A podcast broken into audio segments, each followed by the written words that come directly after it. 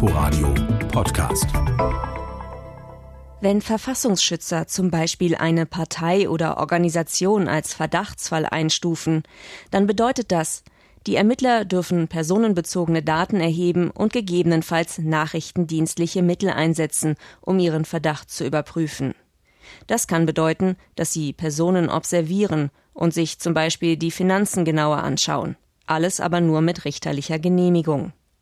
Als Verdachtsfall wird eine Organisation eingestuft, die nicht eindeutig extremistisch ist. Aber die Verfassungsschützer sehen genug Anhaltspunkte, um davon auszugehen, dass diese Organisation extremistische Bestrebungen hat. Ein Verdachtsfall ist die zweite von drei Prüfstufen. Niedrigschwelliger ist der sogenannte Prüffall.